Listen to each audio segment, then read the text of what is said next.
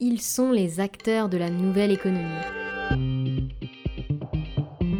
Bonjour, mon nom est Chloé Daloya. Bienvenue dans The Nest Culture. Un podcast d'entrevue où avec moi vous partez à la rencontre d'entreprises innovantes et inspirantes qui bousculent les codes et participent à l'émergence de nouveaux modes de travail. D'ailleurs, est-ce que vous savez vraiment ce que c'est que la culture d'entreprise? La crise a bel et bien bousculé le marché. Vous savez, la fonction primordiale d'une entreprise, c'est quand même d'animer une communauté. Pour ce septième épisode, nous sommes partis à la rencontre de Louise Lachaise, Head of People chez Payfit. Salut Louise. Bonjour Chloé. Je suis ravie de pouvoir euh, échanger avec toi aujourd'hui sur la culture de Payfit. Mais avant de commencer, est-ce que tu peux nous présenter Payfit? Bien sûr. Euh, Payfit, c'est une solution de gestion de la paye et des ressources humaines. C'est une plateforme en ligne qui vous permet d'éditer les bulletins de salaire de vos collaborateurs en fonction des variables que vous imputez directement. Ce sont ces mêmes bulletins après qui sont envoyés chaque fin de mois sur l'espace personnel des utilisateurs de Payfit et sur lesquels les utilisateurs peuvent faire leur demande d'absence, de, notes de frais et consulter leur solde de congé. Voilà. Et aujourd'hui, c'est une entreprise de 550 salariés répartis en Europe. Donc, on a plusieurs pays, la France, dans laquelle on est euh, majoritaire, euh, l'Espagne, l'Allemagne, le Royaume-Uni et l'Italie depuis euh, le début de cette année. Et Payfit, c'est donc la start-up qui veut révolutionner la gestion des RH. Et bien sûr, c'est d'abord en interne que ça se passe. On a tendance à penser que la gestion des ressources humaines, elle commence une fois que les salariés sont embauchés. Pourtant, chez Payfit, ça commence bien plus tôt. Est-ce que tu pourrais un petit peu nous expliquer le concept de vos barbecue tests euh, et pourquoi surtout vous avez mis cela en place? Donc le barbecue test, il faut avoir en tête que ça n'a donc rien à voir avec ni les saucisses ni les barbecues. C'est la dernière étape de notre expérience candidat. C'est le moment le plus informel du parcours puisque chaque candidat qui est présélectionné pour intégrer Payfit va rencontrer des équipes, les équipes qu'il n'a pas encore eu le temps de voir pendant son parcours, pendant ses autres entretiens. C'est aussi l'occasion pour lui de rencontrer des payfitters qui sont dans d'autres équipes. Et donc tout l'intérêt de cette dernière étape, c'est d'être autour d'un verre, donc de manière complètement informelle, et d'avoir cette, ce partage d'un moment de qualité, et d'avoir pour les deux parties, donc le candidat et pour les payfitters, l'occasion véritablement de rencontrer le prochain membre de l'équipe. Et donc c'est vraiment un moment qui est très apprécié par les payfitters, non seulement parce que ça leur permettait de se retrouver, mais ça leur permettait de voir aussi les nouvelles têtes qui allaient arriver chez nous. Donc ça, en fait, c'est ce que vous mettez en place euh, avant l'intégration euh, des salariés. Et maintenant, une fois qu'ils sont embauchés, pour les intégrer au mieux, au-delà d'un programme d'onboarding bien rythmé, j'ai cru comprendre que vous aviez opté pour un système de parrainage entre anciens et nouveaux collaborateurs. Est-ce que tu peux m'en parler un petit peu? Oui, bien sûr. Euh, on considère aujourd'hui que les managers ont un véritable rôle d'introduction, d'intégration de leurs euh, nouveaux collaborateurs. Chez nous, on appelle ça un paybe. Euh, quand le paybe arrive, il va être drivé d'un point de vue très professionnel par son manager, qui va lui présenter l'équipe, les projets, les objectifs, la vision de l'entreprise, etc. Mais on considère que c'est très chouette et c'est encore plus c'est une valeur sûre de l'intégration, disons, d'avoir quelqu'un qui puisse te prendre la main et t'accompagner sur toutes les rencontres plus informelles, l'aspect plus culture d'entreprise. Et donc, on a parmi euh, cette grande étape une checklist qui est donnée à ce buddy et qui lui permet de faire en sorte que le baby va rencontre les bonnes personnes, rencontre toutes les personnes avec lesquelles il va être supposé travailler dans les prochaines semaines ou dans les prochains mois qu'il rencontre les autres membres de l'équipe de manière hyper qualitative, donc autour de café, autour de déjeuner, et qu'il se sente dans tout son onboarding jamais seul, jamais abandonné, jamais sur le bord, euh, mais qu'il soit vraiment pris euh, par la main tout au long de cette, cette arrivée chez nous. Finalement, ça reprend un petit peu les codes euh, qu'on peut retrouver en école de commerce avec, euh, ben, pareil, les buddies, euh, les buddies qu'on avait et qui nous aidaient à nous intégrer au mieux dans l'école, au-delà des camarades qu'on avait dans notre classe. Quoi. Complètement, et c'est tout l'objectif d'ailleurs, c'est de se dire que il y a quelqu'un sur qui tu peux compter, à qui tu peux poser toutes les questions que parfois tu peux ne pas oser poser à ton manager.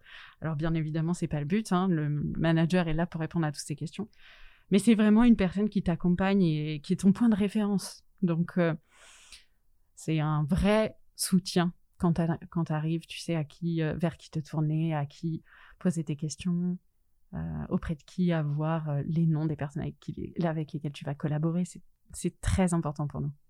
Je trouve effectivement que c'est une, que c'est une très bonne idée.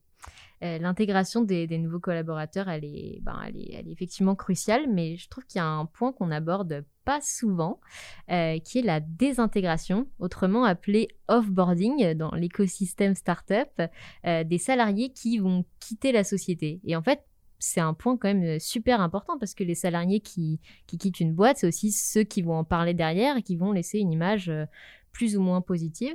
Est-ce que tu peux nous expliquer pourquoi, pour vous, l'offboarding, c'est quelque chose de, primordial? Oui, bien sûr. L'offboarding, ça fait partie de l'expérience employée au même titre que toute autre expérience euh, people, je dirais. Euh, aujourd'hui, chez Payfit, on met autant d'énergie à ce que l'onboarding se passe bien qu'à ce que l'offboarding se passe bien. C'est un point très important pour nous. Pourquoi? Parce qu'on considère que les payfitters qui partent restent des payfitters. Et donc, on a toujours envie qu'ils soient aussi heureux, même à l'extérieur. Et donc, faire en sorte que leur départ se passe dans les meilleures conditions, c'est véritablement faire en sorte que eux aussi gardent une magnifique expérience de ce qu'ils ont vécu chez Payfit, qu'ils restent ambassadeurs pour nous et que, euh, et que l'expérience soit de bout en bout inoubliable. Il y a aussi un point d'honneur sur lequel on a travaillé qui est de former les managers à l'offboarding. Et typiquement, quand on a un salarié qui décide de partir, euh, eh bien, en fait, c'est comment faire en sorte que cette personne-là, elle soit toujours dans notre aventure jusqu'à ces derniers instants et qu'on puisse préparer ces derniers mois ensemble, qu'on puisse l'accompagner, la coacher potentiellement sur sa prochaine expérience. Arrivé plusieurs fois et on continue de l'encourager vivement et les managers le prennent beaucoup à cœur. Et puis, c'est le préparer aussi, les pots de départ, euh, les meetings de transition, de passation. Ça, pour nous, c'est extrêmement important. Et tu m'expliquais tout à l'heure que du coup, vous aviez un process euh, bien rodé pour, euh, pour l'offboarding. Est-ce que tu pourrais nous en dire un petit peu plus sur les étapes qui rythment ce, cet onboarding? Oui, bien sûr. Alors, sans rentrer dans trop de détails, l'idée, c'est que un collaborateur qui décide de, partir, on puisse et puisse déjà en parler directement avec son manager, qui puisse en parler avec son RH pour savoir aussi bah, pourquoi est-ce qu'on en arrive à cette décision-là. Que nous, on puisse faire le point, voir comment est-ce qu'aujourd'hui, bah, cette personne-là, elle arrivait à se projeter dans PayFit, est-ce qu'elle avait envie d'une mobilité, est-ce qu'aujourd'hui elle rejoint une autre aventure, quel type d'aventure elle rejoint, est-ce qu'on a des choses à faire et sur lesquelles s'améliorer là-dessus? Et dans la suite, c'est de se dire, bah, en fait, tes derniers mois chez Payfit, il faut qu'ils soient cadencés pour que tu puisses à la fois faire ta passation, à la fois rencontrer les personnes avec qui tu vas travailler sur ces derniers mois pour donner tes projets. Et puis, bien évidemment, que tes dernières semaines, tu puisses donner, du coup, faire, ton message de départ, parce que c'est important aussi. Pour nous, ça l'est vraiment rencontrer les RH pour la deuxième ou troisième fois du process d'offboarding, justement, pour que justement tous les éléments de ton départ soient bien carrés, que tu saches exactement ce qui te manque, exactement ce que tu vas recevoir, etc. Et qu'ensuite toutes les choses se passent parfaitement bien. Les choses ne s'arrêtent pas d'ailleurs souvent, ce que je dis aux payfitters, c'est que les, choses ne s'arrêtent pas au dernier jour du contrat, sous réserve qu'on ait donné son solde de tout compte à un collaborateur. C'est toute la relation qu'on peut continuer d'avoir avec cette personne qui fait que l'offboarding est une réussite. Et avec beaucoup de, de bienveillance et de, sincérité, parfois dans des départs qui sont plus difficiles, parce que euh, potentiellement initiés par l'entreprise, eh bien c'est comme ça qu'on arrive à aussi garder une relation très forte avec nos payfitters. Je me demandais également qu'est-ce que vous, en tant qu'entreprise, que société, vous en retirez de ces process d'offboarding, dans le sens où potentiellement parfois il y a des choses que les salariés vous remontent à ce moment-là parce qu'ils ont acté leur, départ et qu'ils se sentent peut-être plus à l'aise de parler. Est-ce qu'il y a déjà euh, ben, des, choses qui vous ont été remontées, qui vous ont permis d'améliorer ensuite euh, quelque, quelque chose en interne? Oui, bien sûr. En fait, chaque offboarding est différent. Et donc, chaque départ, toutes les raisons des départs sont différentes. Et donc, systématiquement, le point RH dure longtemps. Donc, on a toujours notre HRBP donc, euh, qui rencontre notre, le payfitter qui, qui part. Et l'objectif, c'est que on puisse exactement identifier les raisons de son départ ou ce qu'on pourrait faire de mieux. Et donc, systématiquement, très ouvertement, on pose la question qu'est-ce que Payfit pourrait changer? Qu'est-ce que tu aurais changé toi-même si tu étais resté parmi nous? Euh, Dans quelle direction est-ce que tu penses que l'on va? Est-ce que tu penses qu'on va dans la bonne direction, tout simplement? Euh, Et par rapport à ton manager, quels sont les conseils que tu pourrais lui donner avant de partir? À l'équipe? Quels sont les derniers mots que tu as envie de donner à l'équipe pour leur donner de l'énergie dans les objectifs qu'ils qui se sont fixés? Voilà, ce sont tous ces points qui permettent à une personne qui est sur le départ, qui donc a un pied dans la porte, qui se projette dans une nouvelle aventure, d'avoir la vision la plus macro, le plus de recul pour être un, bon conseil. Et donc toutes ces informations que l'on réunit, nous on les conserve, on en parle entre nous et on les échange aussi pour toutes celles que l'on peut communiquer au manager, on, en échange avec lui tous les termes pour que justement on capitalise en fait tout simplement sur cette source, cette source d'information qui est une mine d'or pour nous améliorer aussi sur, euh, sur notre expérience PayFitter. On va à présent dériver sur un autre euh, sujet qui me tient à cœur, c'est l'aménagement euh, des espaces de travail. Vous avez emménagé dans votre tout nouveau siège Place de l'Europe de, de 8000 m2 il y a tout juste deux semaines, du coup, je crois il me semble que vous aviez formé des groupes de travail avant ce déménagement pour réfléchir à votre nouvelle organisation, euh, avec notamment des réflexions qui portaient sur le bureau de demain. Euh, qu'en était-il euh, ressorti? Alors c'est une très bonne question. Ça a été un, gros travail qui a été fait effectivement pendant l'année 2020. il faut avoir en tête que le projet de déménagement, on l'avait déjà depuis quelques temps, donc on en parlait euh, en octobre 2019, on en parlait et on a annoncé au Bayfitter notre déménagement. Six mois après, on avait euh, déjà bien avancé dans la programmation hein, de ce qu'on allait faire, de la manière dont on voyait les choses. Mais 2020 est arrivé et pour vous comme pour nous tous, ça a changé bien des choses. Et en se rendant compte de notre capacité à nous adapter à la fonction remote et donc véritablement d'adapter notre culture à ce nouveau fonctionnement, on s'est rendu compte qu'on pouvait plus nécessairement penser de la même manière les choses pour nos, futurs bureaux.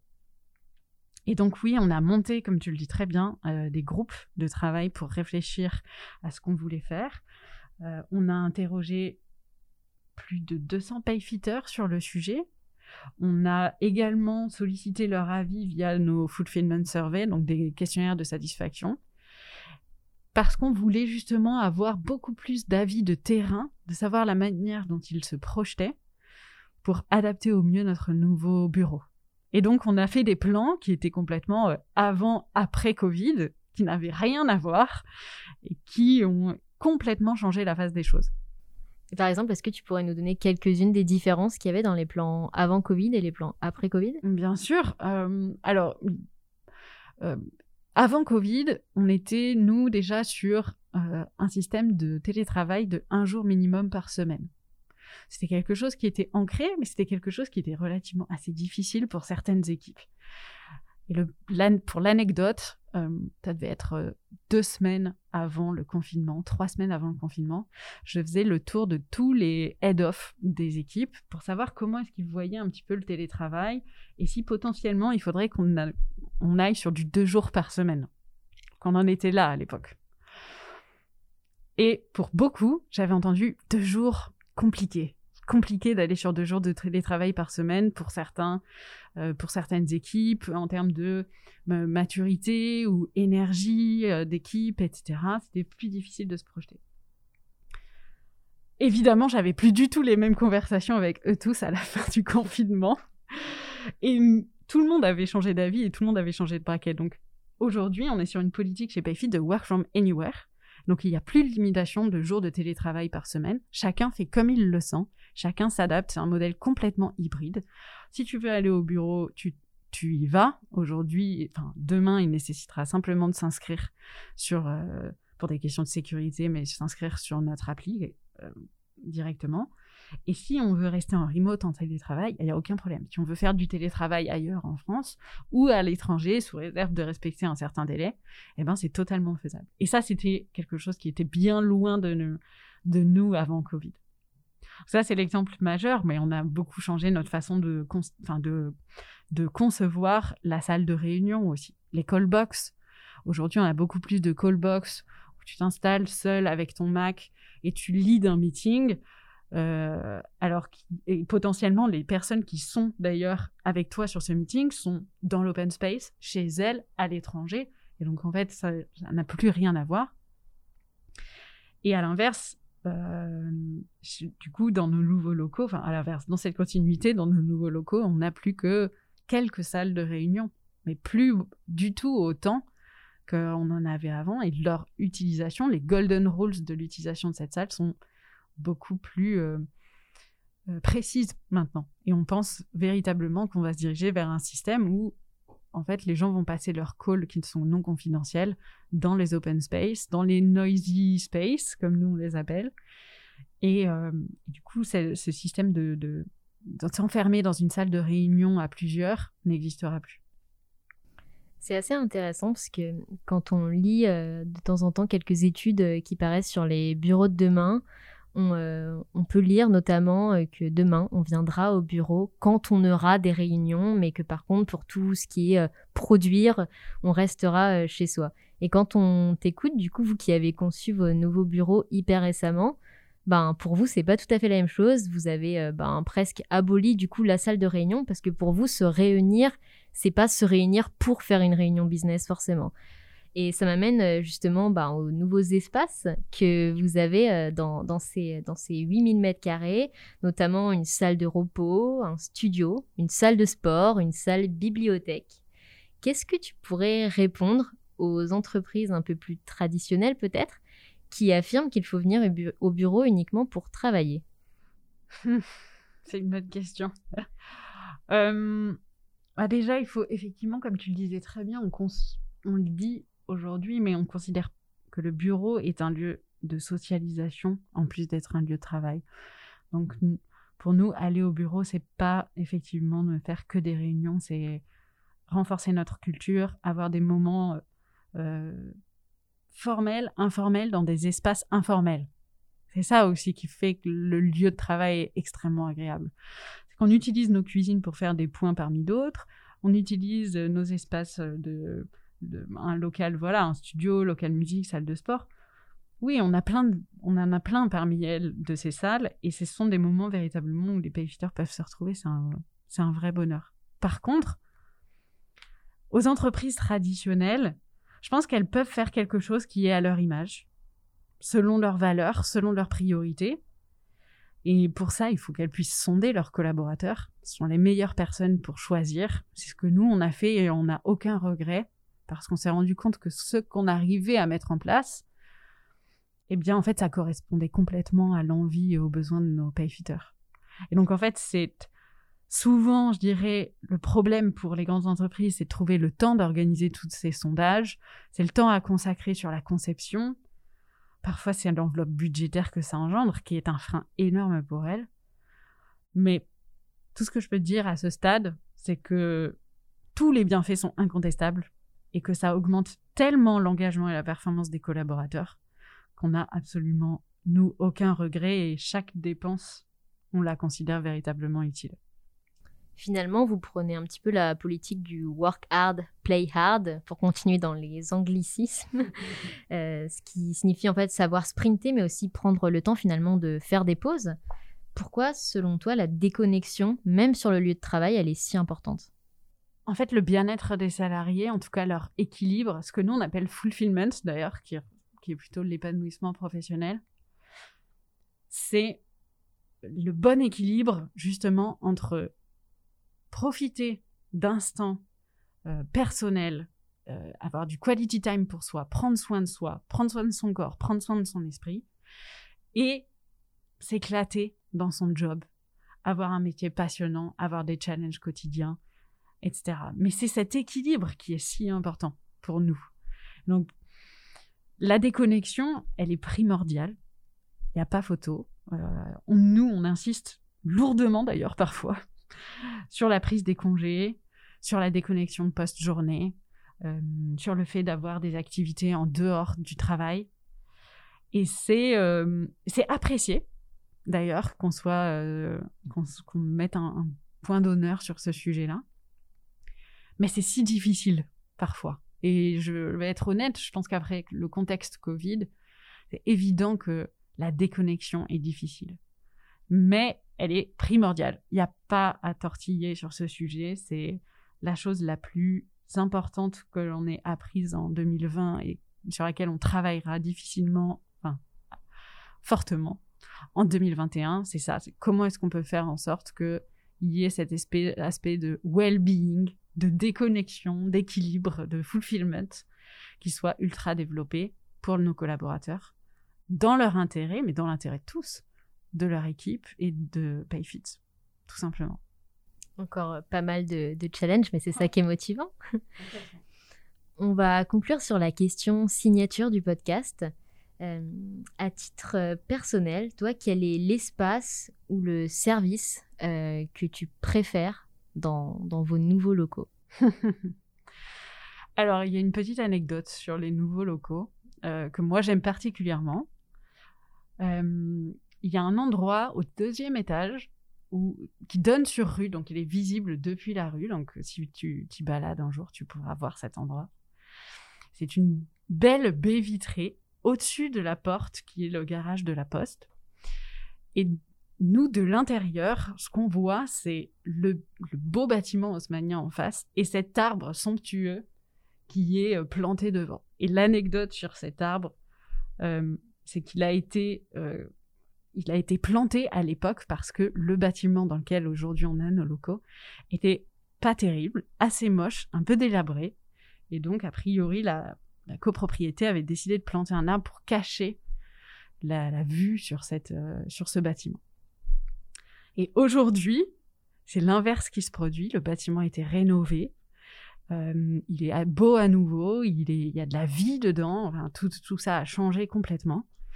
Et euh, a priori, ils envisageaient du coup de bah, réobtenir la vue complète sur ce bâtiment.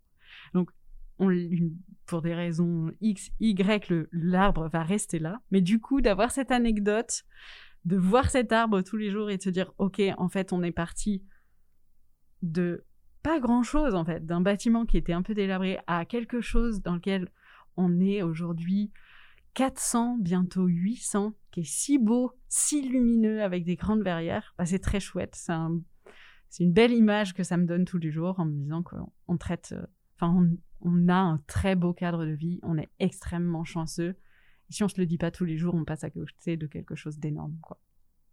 C'est une belle conclusion. Merci beaucoup, Louise, euh, pour notre échange. Et puis à bientôt. À bientôt. Merci de nous avoir rejoints dans cette conversation. J'espère que cet échange vous aura inspiré autant que moi. Et je vous donne rendez-vous dans un mois pour un nouvel épisode.